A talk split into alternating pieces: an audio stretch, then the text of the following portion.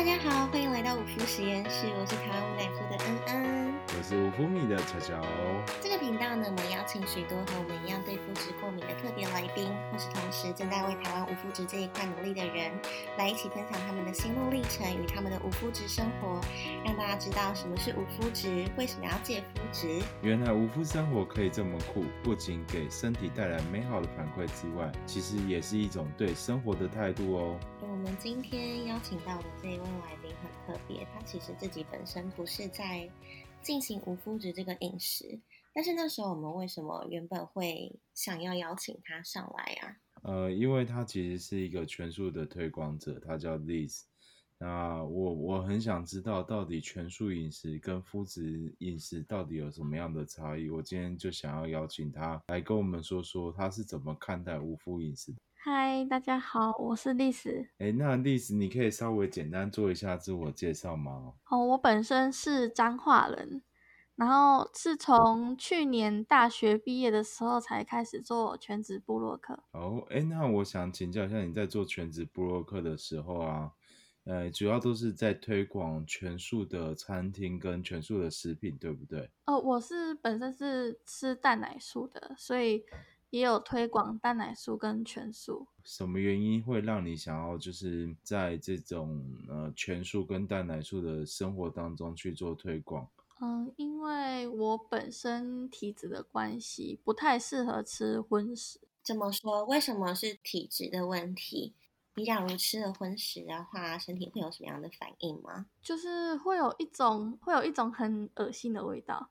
之前吃不会有，可是慢慢的就会开始有那种感觉。然后我就想说，既然就是吃荤都会这样，那不然就改吃素好了。而且近几年也蛮流行吃素的。嗯，你从什么时候开始感觉自己吃荤食身体会不太舒服的？四年前吧，四年前开始，你就突然就是。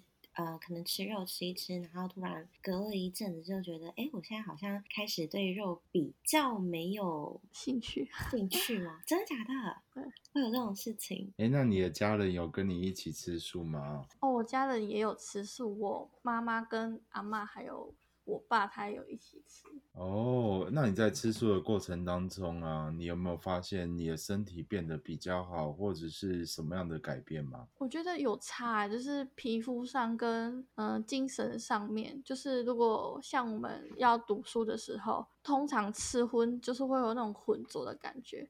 可是当我吃素完之后，读书起来、阅读起来，就是会特别头脑比较思路比较清晰，就是以前不会的东西就会变说哦，原来是这样子哦。嗯，了解了解。哎，那蛮好奇的哦，就是因为以前有人跟我讲说吃素可以瘦身，你觉得这件事情是成立的吗？嗯，不成立。我是自从吃素才胖。为什么？为什么你觉得吃素才会胖？因为。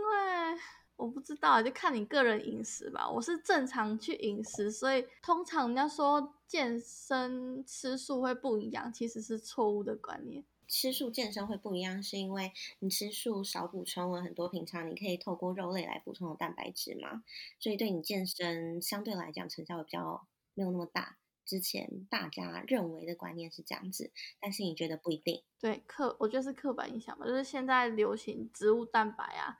还有很多的补充蛋白，所以我就觉得说，其实肉跟蛋白质，就是蛋白质这件事情，你不一定需要透过肉来补充。嗯，对，应该说现在的人有一种观念，就是说对于素食，就是素料不好吃，素食面嗯没有到很对味，就是不够重咸，或者是说不合不合他们的胃口，所以对于素食就会有一种排斥。嗯哼。那我就是自己本身因为吃素，我就是因为要让我吃荤的朋友们相信说，其实吃素也可以很好吃，所以我就是在这几年，我也是还蛮常跑那种就是素食餐厅，就是彰化彰化到台中那边，就是我会跑，就是去跑说，哎哪里有好吃的素食，然后拍照去分享，让他们知道说，哦其实。素食也会看起来跟肉一样很美味，这样子。所以你现在推广，你说你推广全素饮食，或者是自己实施全素饮食，已经大概有多久的时间了呀？啊，我大概推广了有四年多了。所以你其实，在推广素食的过程当中，你有听过无麸质相关的东西，或者是你有听过麸质这件事情吗？我之前有听过，可是对于无麸质还是没有太了解。那你可以大概跟听众朋友们分享一下，你接触过哪一些类型是无麸质的产品吗？无麸质产品我是有接触过迷你方的。你想说的是不是米方方？你吃起来是什么感觉？你觉得它像什么？它是因为我是都用烘，就是用我们家大铜电锅去烤，就是把它加软，所以吃起来有点像面包的感觉。那一个就是过去你对无麸质这一块的饮食比较没有相关的认识跟了解。假如你自己想要查询到更多这样的资讯的话，一个使用者的角度，你通常会直觉性的往哪里去搜寻相关的知识？嗯，大部分可能都会 Google。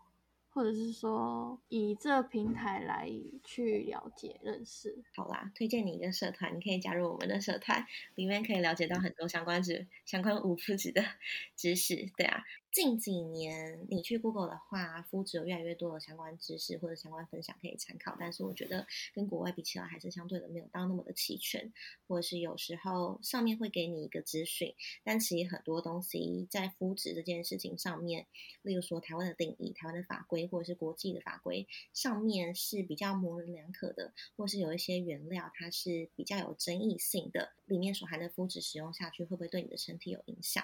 就是我觉得，当你想要找人讨论这块东西的时候，好像目前在台湾还没有到有那么齐全的知识。如果你只是光，比如说去 Google 的话，对啊对啊，我自己的感觉啦，嗯。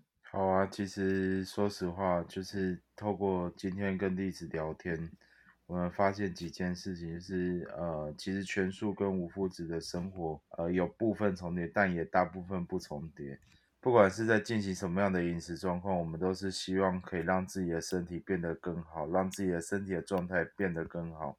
然后非常感谢今天历史来上我们的节目。好，我总之感谢大家今天收听我们的五福实验室。如果喜欢我的频道呢，别忘了帮我们在 Apple Podcast 留下五星评价，同时可以关注我们的 Instagram，叫做五福实验室，食是食物的食。